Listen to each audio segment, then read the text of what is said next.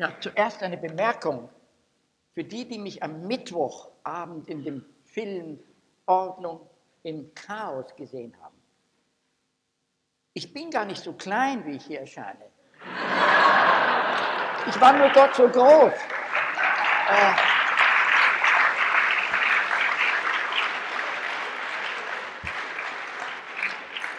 das ist so, wie der Schrödinger beobachtet hat, die Moleküle sind ja gar nicht so klein. Es sind wir, die so groß sind. Das ist das Erstaunliche. Ich möchte aber zuallererst sagen, dass ich gerührt und berührt und entzückt war, eingeladen worden zu sein, an dem Fest für den hellen Stirling zu seinem Geburtstag teilzunehmen und auch bei den großen Festivitäten, äh, das Ende der großen Entwicklungen und das Blühen der systemischen Praxis mitfeiern zu dürfen. Ich hab, bin sogar eingeladen worden, ein paar Worte äh, darüber zu sagen. Und bereiten Sie sich vor, jetzt kommen die paar Worte. Äh, first, als erstes ein Geständnis. Äh, ich bin ja kein Therapeut. Ich habe keine systemische Praxis. Aber wenn Sie ins Programm schauen, wenn Sie sehen, der Heinz Förster soll über, über Kybernetisch reflektieren. Und äh, tatsächlich scheint es so zu sein, dass die Organisatoren dieser Konferenz festgestellt haben, dass ich ja schon ganz früh mit den Papas und den Mamas äh, von den kybernetischen Ideen zusammen gewesen bin, dass ich sozusagen die Kinderschritte dieser neuen Wissenschaft wirklich vor 40 oder 50 Jahren miterlebt habe. So haben sie gesagt, lieber Heinz, sprich doch ein bisschen, reflektiere über, über diese Kybernetik. Und so habe ich mich natürlich sofort hingesetzt aufgrund dieser Einladung und habe die therapeutische Literatur studiert. Warum, fragt man mich über Kybernetik zu reflektieren. Noch habe ich also zu meinem Erstaunen und zu meiner Freude gesehen, dass äh, Kybernetik wieder und wieder angerufen wird. Die Geister der Kybernetik wurden ununterbrochen von den Autoren angerufen die Geister erster Ordnung, die Geister zweiter Ordnung. Also ich war also berührt. So habe ich dann sofort das Programm studiert, wie ich das Programm bekommen habe, und habe mir gesagt, aha, wer ist noch über Kybernetik, wer spricht noch über Kybernetik in, dieser, in diesem Kongress? Da habe ich geschaut, geschaut, kein Titel enthält Kybernetik. Kein Autor ist verknüpft mit Kybernetik. Soll ich der Einzige sein, der, der über Kybernetik spricht? Also, wie soll ich das verstehen? Da ist mir plötzlich ein Knopf aufgegangen. Der Titel von der Konferenz sagt doch, das Ende der großen Entwürfe. Und da muss doch ein Beispiel gebracht werden. Da hat man sich natürlich an den Heinz von Förster erinnert.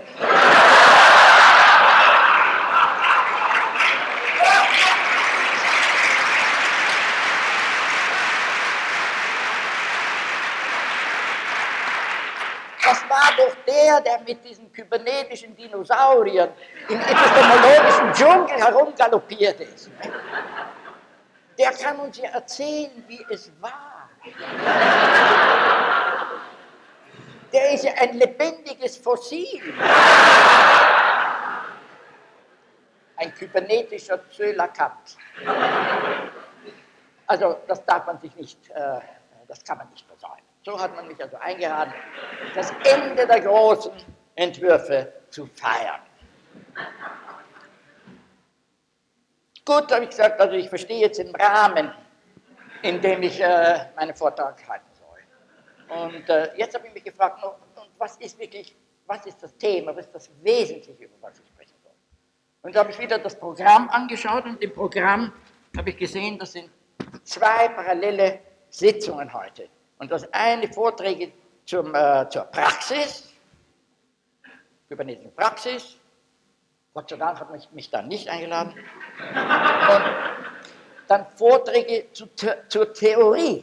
Na, ich nehme an Vorträge zur therapeutischen Theorie. Da haben wir heute Vormittag ja schon diesen fabelhaften Vortrag äh, von Edgar Morin durch den Mund äh, von der Sophie Berrieux gehört und das ist faszinierend. Äh, jetzt habe ich mir überlegt, ich soll jetzt über therapeutische Theorie im kybernetischen Zusammenhang sprechen. Da habe ich mich natürlich zuerst gefragt, was ist eine therapeutische Theorie? Gibt es sowas?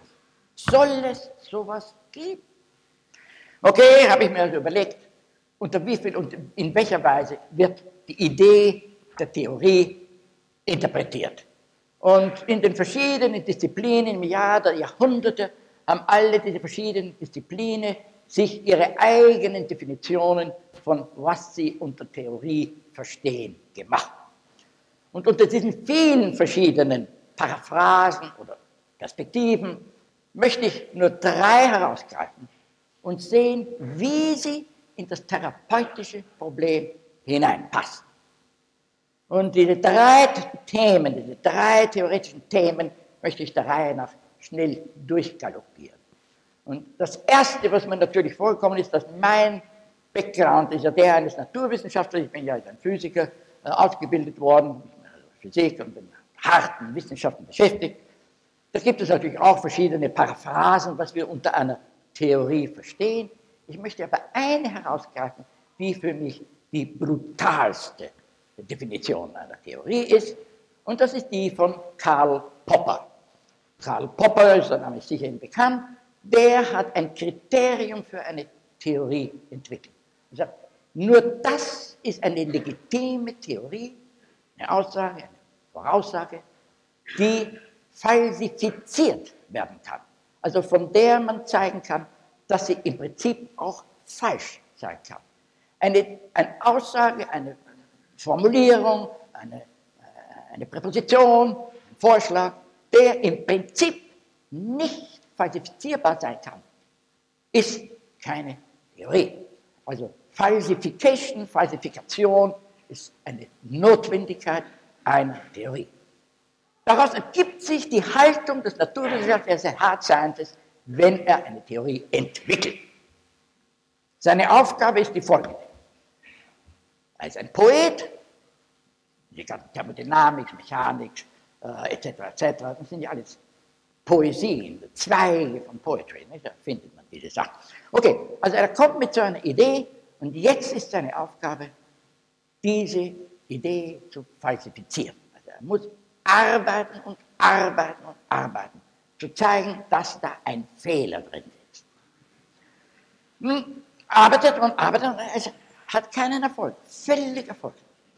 In diesem erfolglosen Versuch, den Fehler in seiner Theorie zu finden, sagt er, jetzt gebe ich auf, ich kann nicht mehr. Und das ist der Moment, wo er publiziert.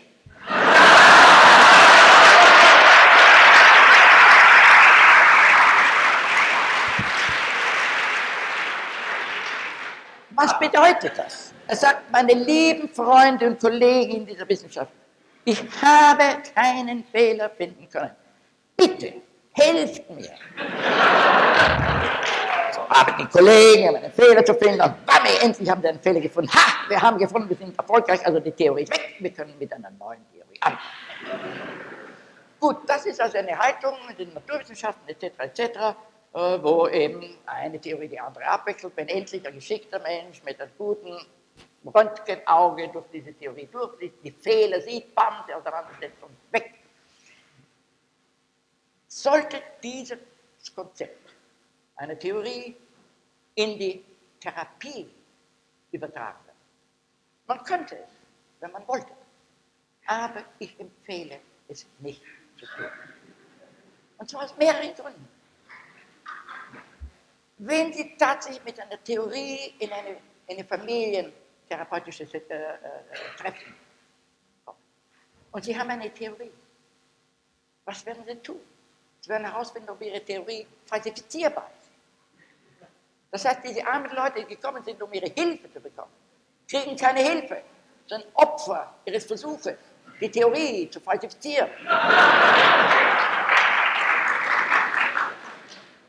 Kann man nicht machen. Und äh, könnte natürlich noch, die könnte ja selber ableiten, die ethischen Ideen, das kann man ja, das kann man ja nicht machen. Also in dem strengen Sinne eine Theorie von der Naturwissenschaftswissenschaften gesehen, ist eine Theorie in der Therapeutik so nicht anzuwenden zu sehen. Äh, es gibt natürlich äh, andere Perspektiven äh, über Theorie zu sprechen und sozusagen das Wort Theorie als einen Denkstil aufzufassen. Nämlich zu sagen, ich habe einen Denkstil adoptiert, mit dem ich die Fälle, die ich jetzt bespreche und übersehe, behandeln werde.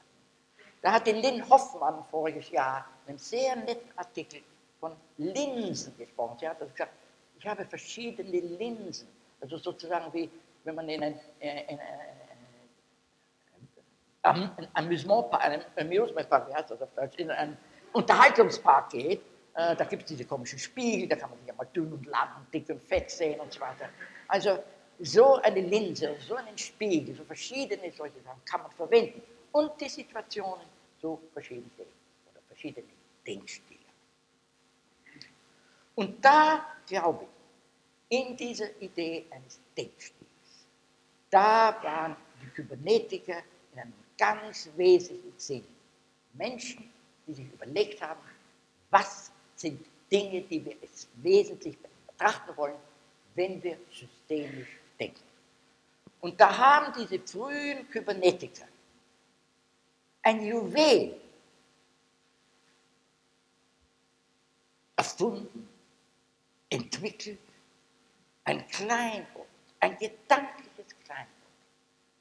Und das ist Zirkularität. Nun werden viele von Ihnen sagen, um Himmels Willen, jetzt sehen wir, dass der Heinz spricht vom Ende der großen Entwürfe. Zirkularität ist doch jetzt schon längst passé.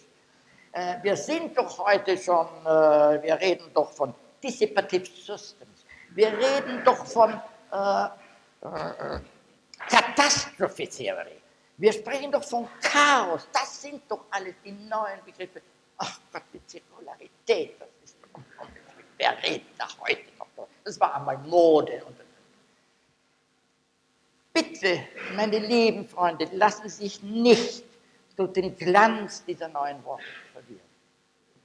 Erst einmal ist diese Dissipative Systems, die sind ja gar nicht dissipativ. Da geht ja die Energie hinein und wieder heraus. Die sind ja sozusagen dem Energiefluss gegenüber offen. Natürlich kommt was auf der anderen Seite heraus, aber es kommt auf der einen Seite was rein. Also die sind nicht nur dissipativ, die sind akzeptiv, also sind ein Durchfluss. Und nachdem sie ja alle System äh, äh, Perspektoren sind, so kann ich Sie nur auf den guten, lieben alten äh, Ludwig von Bertalanffy aufmerksam machen, der im Jahre 1926 eben nicht von Dissipative Systems gesprochen hat, sondern gesagt hat von Systemen, die sind offen bezüglich des Energieflusses. Thermodynamisch offene Systeme. Er war der Erste, der das betont hat, der Erste, der diese Theorie entwickelt hat, der Erste, der systemisch gedacht hat, der gesagt hat, wie kann ich jetzt eine Theorie schreiben, die diese offene, die Offenheit meiner Systeme berücksichtigt. Wenn Sie nehmen zum Beispiel die andere Sache, die heute sehr populär wieder ist, das ist äh, Katastrophentheorie von René Thom. Oh, Katastrophentheorie, das klingt doch so schön, das ist doch wunderbar.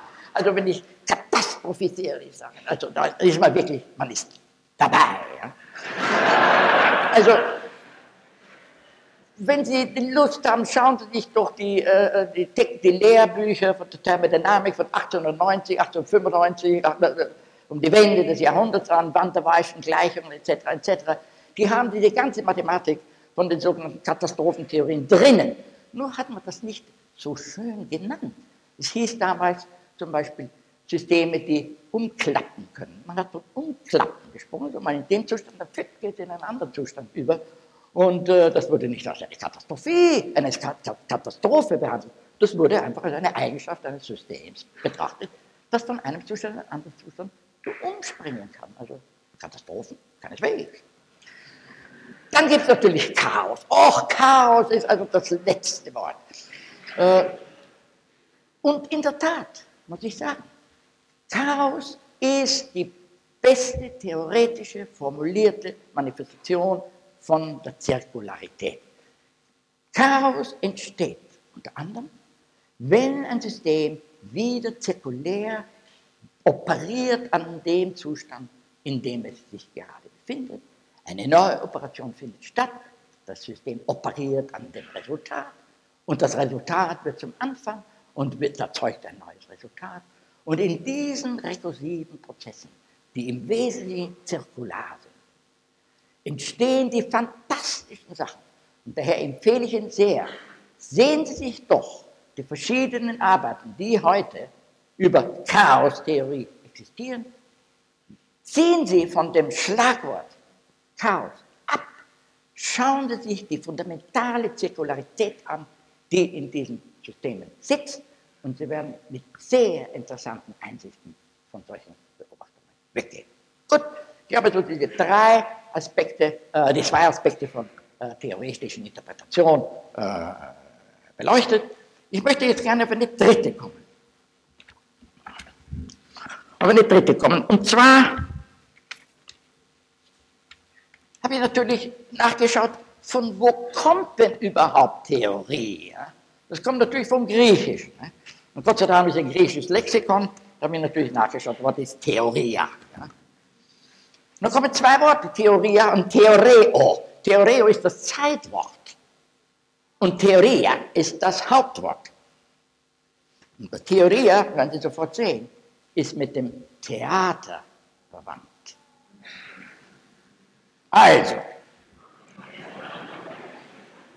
Theoria, ein Zuschauen, ein Beobachten, ein in, in, in den großen internationalen Spielen beisammen zu sein und zuzusein. Ein Zuschauer in den Olympischen Spielen ist ein Theoretiker.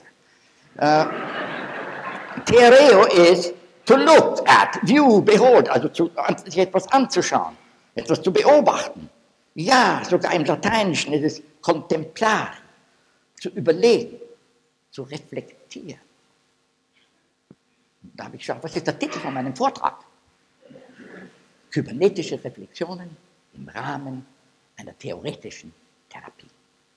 So, jetzt bin ich beim Anfang meines Vortrags. Denn ich kann jetzt kybernetisch reflektieren im Rahmen einer Theorie, die die Interpretation einer Betrachtung, einer Reflexion, einer Überlegung mit enthält.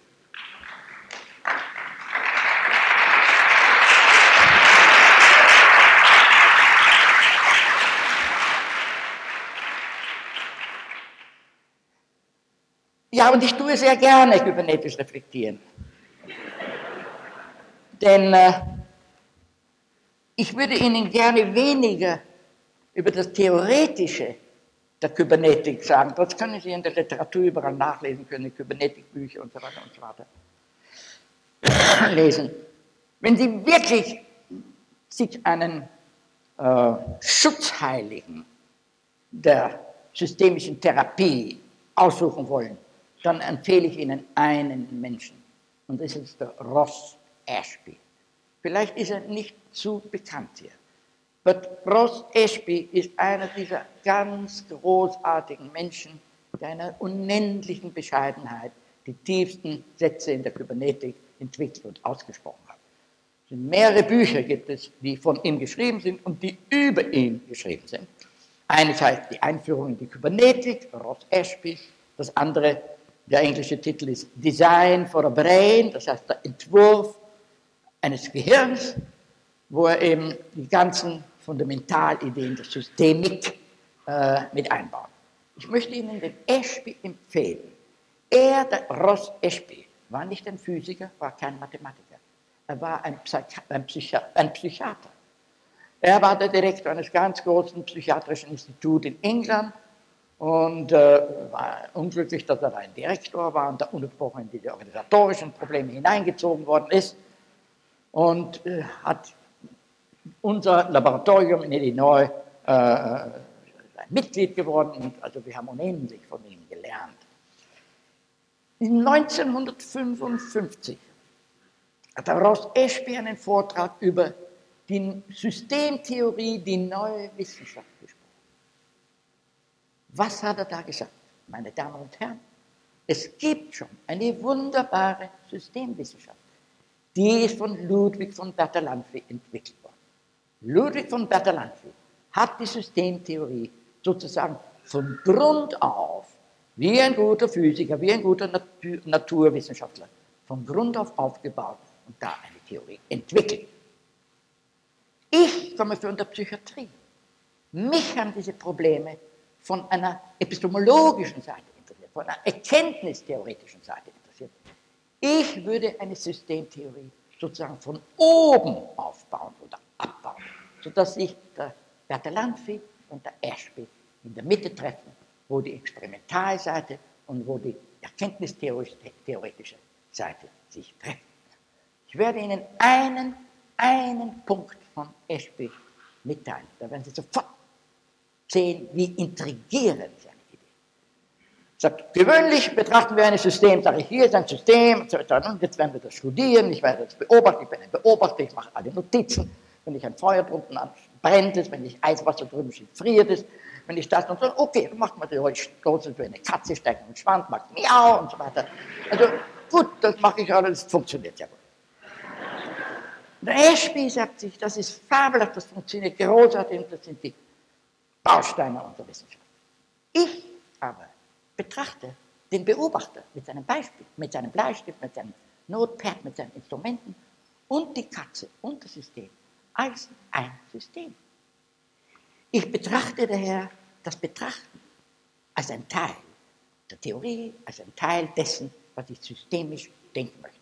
Es ist also der erste, der das Problem der Einschließung des Beobachters in das beobachtete System technisch, theoretisch, formal, konzeptuell behandelt hat. Also wenn ich in einem Club wäre, der sagt, wir müssen heute wählen, wen wir zum äh, Schutzheiligen unserer Wissenschaft ernennen würden, würde ich sagen, Horst Erspel sollte dieses verdienen bekommen. In meinen Reflexionen über die Kybernetik möchte ich also jetzt weniger über das Technische, über das Mathematische, das Theoretische sprechen. Ich möchte gerne das Menschliche betonen. Das heißt, wer waren denn diese Leute? Was wurde denn da gemacht? Wieso ist dazu gekommen, dass das Wort Kybernetik überhaupt vorgekommen ist, dass die Leute sich über solche Sachen äh, etwas überlegt haben, etc. etc. Ich möchte Ihnen daher kleine biografische Skizzen von jenen Leuten geben, die da mitgearbeitet haben. Nämlich, ich bin der Letzte, ich bin der Einzige, der Ihnen das heute noch erzählen kann. Und wenn Sie es nicht wissen, kann es niemand mehr erzählen. Da wird das alles verschwunden sein. Das Ende der großen Also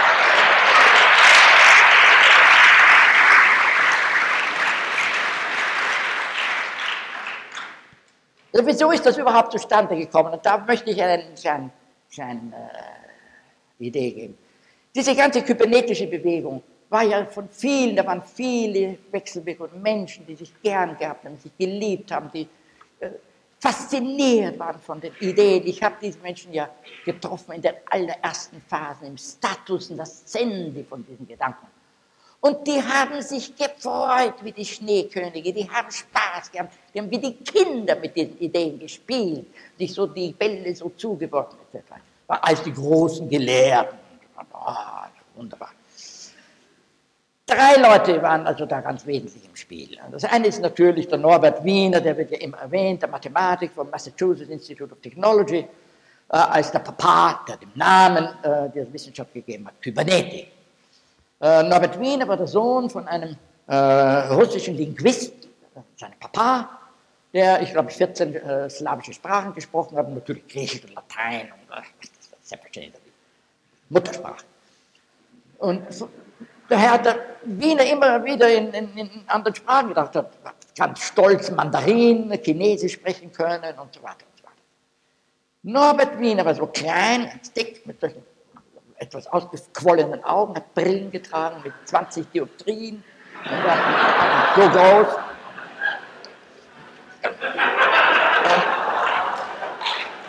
Ein unendlich lieber und bescheidener Mensch, der so in seiner Welt gelebt hat, dass immer die Sachen passiert sind, wenn er auf den Gang gegangen ist und hat jemanden getroffen im Institut. Die haben sofort natürlich über irgendwelche lebeske Funktionen gesprochen. Und dann, wie sie zu Ende waren, hat er gesagt, wie wir uns getroffen haben. Von wo bin ich, von wo bin ich gekommen? Sie sind von dort gekommen. Ah, dann habe ich schon mein Mittagessen gehabt. Die Wiener Familie ist umgezogen. Und da haben die Mutter und die Tochter und alle haben einen Zettel in die Hand geschickt. Norbert, wir haben eine neue Adresse. Er ist natürlich an die alte Adresse gekommen. Und hat rumgeschaut, das Haus ist leer, niemand ist da. Ja, wieso? Da habe ich doch gewohnt. Da kommt ein junges Mädchen und sagt, sag mal, haben da nicht die Wiener gewohnt? Sagte, ja Papa, wir sind umgezogen.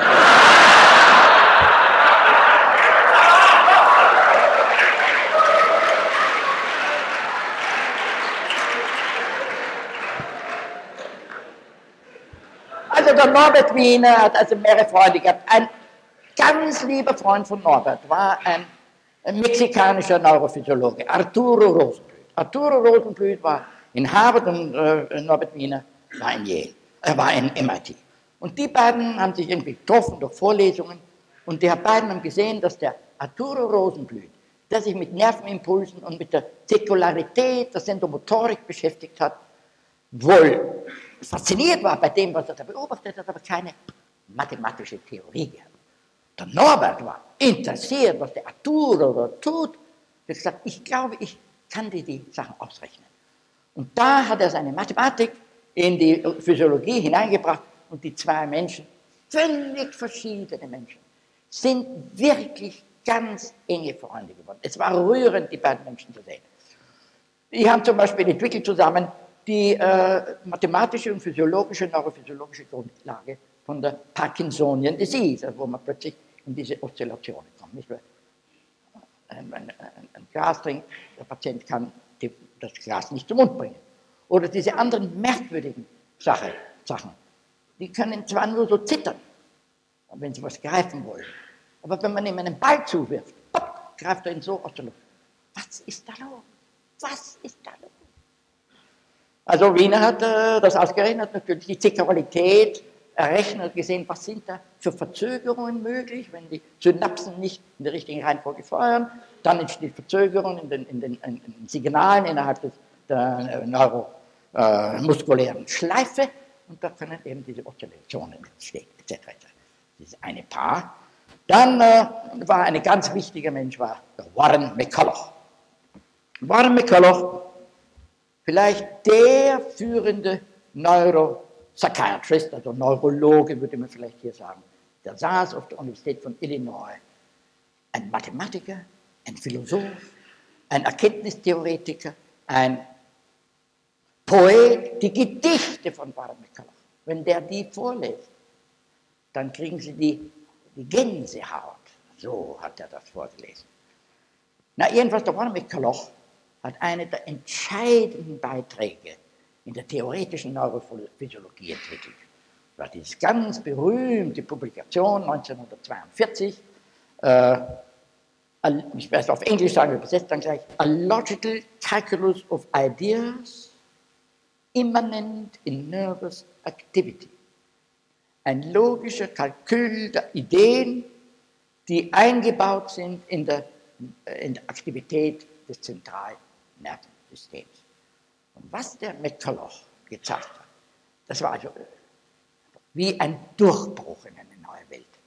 Er hat gezeigt, dass das Nervensystem, welches von Synapsen aufgebaut ist, die wo jede einzelne Synapse so funktioniert wie eine logische Funktion, eine Ja-Nein-logische Funktion. Man kann die gesamte Logik reduzieren auf ein System von Einheiten, die wahr oder falsch sagen. Ja? Und der ganze propositionelle Kalkulus, alles kann entwickelt werden aus diesen Dingen.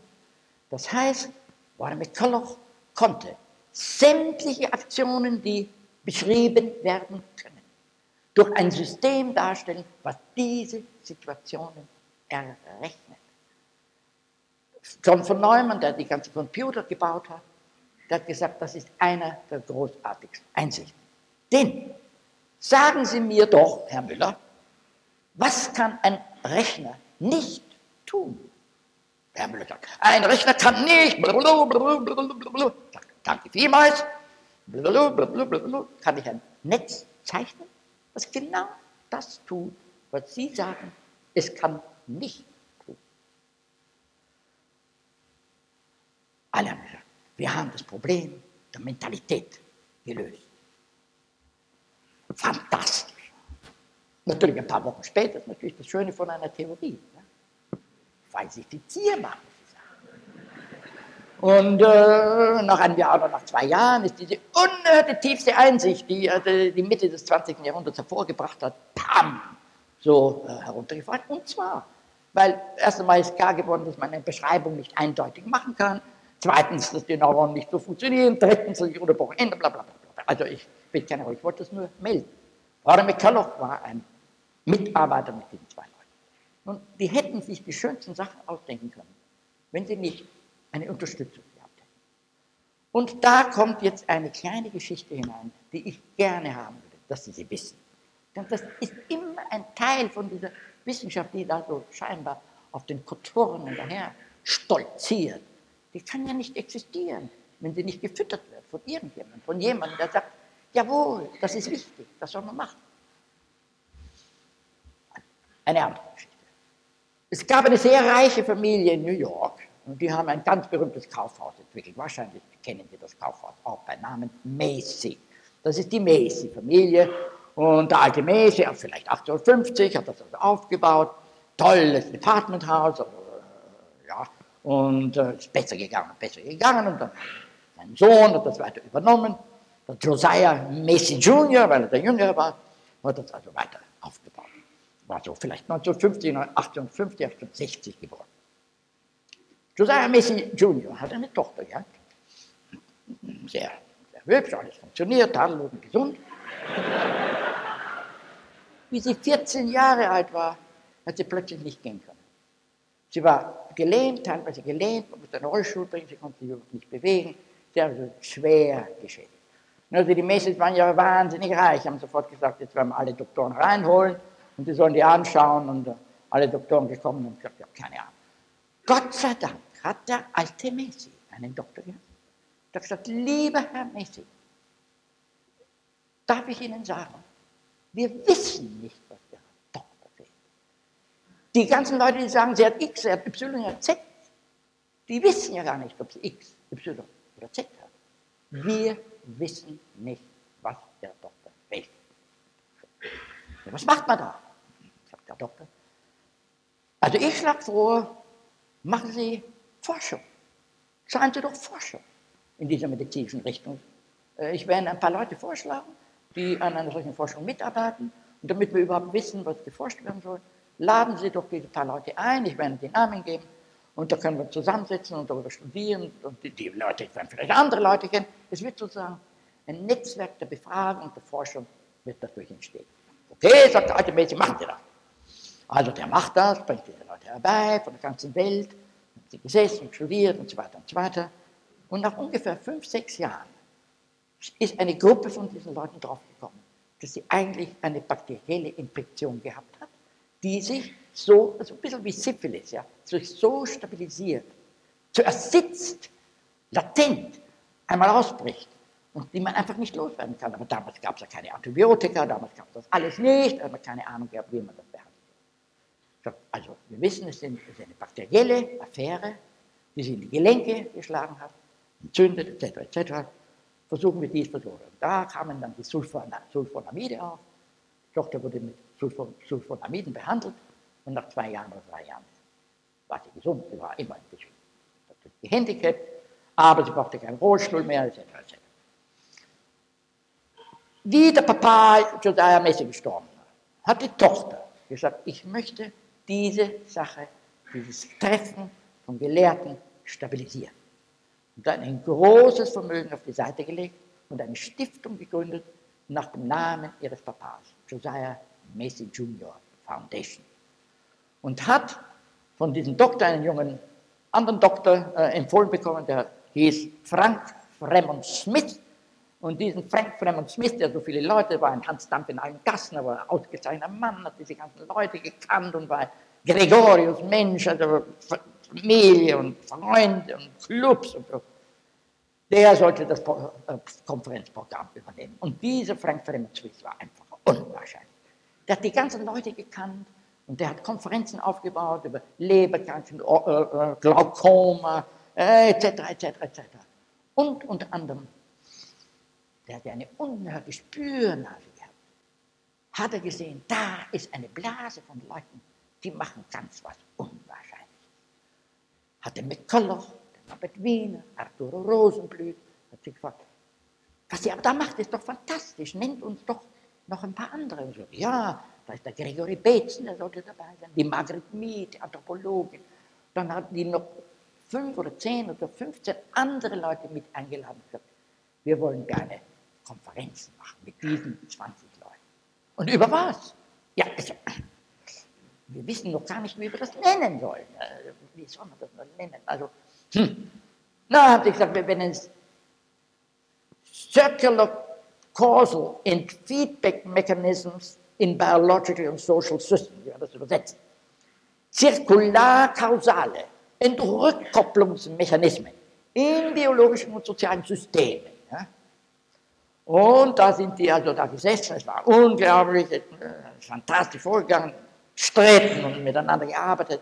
Und durch einen unendlichen Zufall bin ich in diese Gruppe da hineingekommen, acht Tage nachdem ich aus Wien mit einem kleinen Köfferchen, wo vielleicht eine Unterhose, ein paar Socken und zwei Bücher waren, in New York angekommen war, so alles vom Krieg übrig geblieben war. Da bin ich in diese Gruppe hineingekommen und die haben gleich gebeten, ich soll ihnen da einen Vortrag halten. Ich hatte damals eine Theorie von Gedächtnis entwickelt und ich habe also das vorgetragen. Mein Englisch hat 25 Worte gehabt und äh, es waren aber Gott sei Dank so viele Migranten, die konnten mir da und helfen. Und äh, dann haben sie gesagt, ja, lieber Heinz von Förster, was du uns da erzählt hast, ist ja faszinierend. Aber wie du das erzählt hast, ist katastrophal.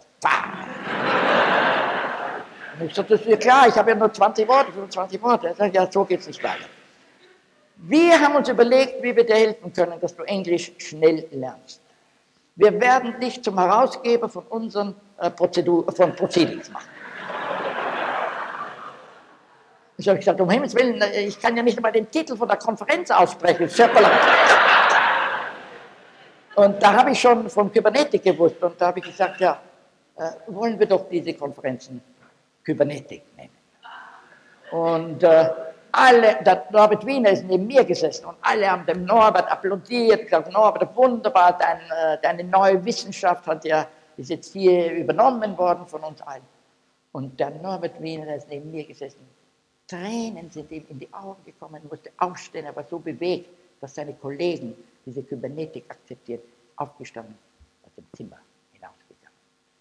Ich, das finde ich so wichtig, dass dass man das weiß, wie diese Menschen miteinander leben. Aber, na, jedenfalls, ich habe Englisch sehr schnell gelernt. Und äh, bin diese Konferenzen weitergegangen über fünf Jahre. Das ist also immer wiederholt worden. Nächstes Jahr, nächstes Jahr, nächstes Jahr. Und ich war also da ständig dabei. Und das ist natürlich absolut ansteckend, was diese Menschen gemacht haben. Jeder ein lebendiger, dynamischer Mensch, das Lustige zum Beispiel, die Rolle, wir haben nur eine Frau gehabt, die Margaret Mead, aber die war so wichtig. Zum Beispiel, das sind ja alles unerhört gebildete Männer gewesen, nicht? Also jeder kann Griechisch, Latein, Arabisch, Chinesisch. Also, wenn dann einer gekommen ist und seine griechische Wissenschaftler so zitiert hat, Meni Apelea, Diochelea, und gesagt, das ja wirklich Griechisch. Margaret Mead hat mit der Faust auf den Tisch gehauen und gesagt, Zieh doch deine Pfauenfedern wieder zusammen, mach doch nicht so einen kolossalen Affen aus dir selber. Reden wir doch.